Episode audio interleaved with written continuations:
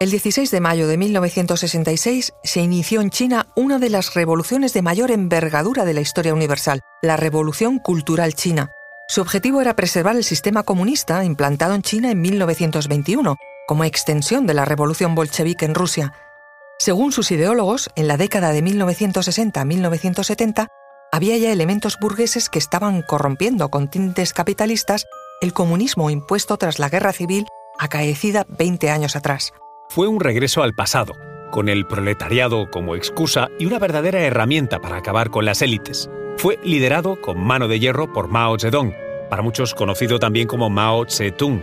Pero, ¿sabíais que este líder, responsable de la muerte en tiempos de paz de más de 70 millones de personas hasta su fallecimiento en 1976, había sido hijo de campesinos y que en su infancia soñaba con dedicarse a la enseñanza e incluso se llegó a licenciar en magisterio? Conoce mejor al equipo que protege nuestras costas. Alerta en el mar, el jueves a las 10 un nuevo episodio en National Geographic. Soy Luis Quevedo, divulgador científico. Y yo soy María José Rubio, historiadora y escritora. Y esto es Despierta tu curiosidad, un podcast diario sobre historias insólitas de National Geographic. Y recuerda, más curiosidades en el canal de National Geographic y en Disney Plus. Aunque de joven ejerció de profesor de primaria, la vocación docente inicial de Mao no tardó en desvanecerse.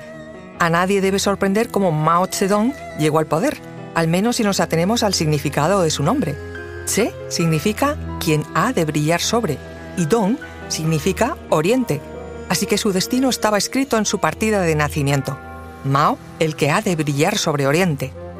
El problema es que decidió hacerlo a costa del pueblo inocente, fue el impulsor entre 1959 y 1961 del llamado Gran Salto Adelante. Esto fue una tentativa de revivir el comunismo en China, independizándose de las enseñanzas rusas, lanzando un agresivo e intensivo programa económico que pretendía transformar a China de una nación agraria a una industrializada en solo cinco años. El plan se tradujo en la colectivización forzosa de millones de chinos y el sacrificio de su tradicional economía agrícola, y produjo la llamada Gran Hambruna China, responsable de la muerte en apenas tres años y, según las últimas estimaciones, de 70 millones de personas. Mao fue sin duda un individuo particular. Una vez en el poder llegó a decir que su padre había sido una mala persona y que si estuviera vivo habría que hacerle el avión. Esto es, lanzarle al vacío en pleno vuelo. Pero no es esa la única perla que salió de su boca. En 1957, ante la posibilidad de una guerra nuclear contra los norteamericanos, le dijo a sus colegas rusos, es posible que perdamos más de 300 millones de personas. ¿Y qué? Se trataba principalmente de cerrar la boca a todos los que pusiesen en tela de juicio sus objetivos, y la forma que encontró fue hacerlo desde la base, la educación y la prohibición de críticas u opiniones a la revolución. Fruto de esta línea nacieron los Guardias Rojos, estudiantes y jóvenes radicalizados que se desplegaron por el país para defender las teorías y órdenes de Mao. A ellos se sumaron obreros y campesinos voluntarios con una sola misión, perseguir a toda persona sospechosa de capitalista. La misma caza de brujas que tuvo a los comunistas como víctimas en Estados Unidos en la década de 1950. Mientras en Estados Unidos se condenó por comunistas a directores y guionistas de cine por sus películas, en China fueron castigados por capitalistas, cultivadores de flores o coleccionistas de sellos que ejercían actividades demasiado burguesas.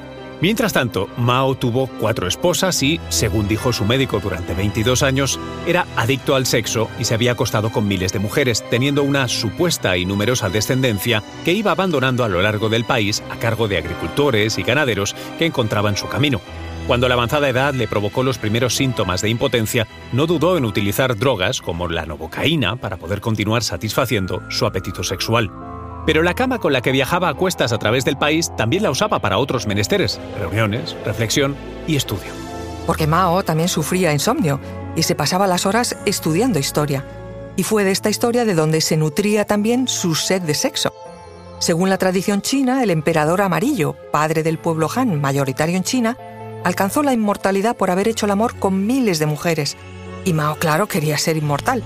Y aunque murió el 9 de septiembre de 1976 a los 82 años, en cierto modo lo consiguió. A día de hoy se le estudia en centros de enseñanza de medio mundo.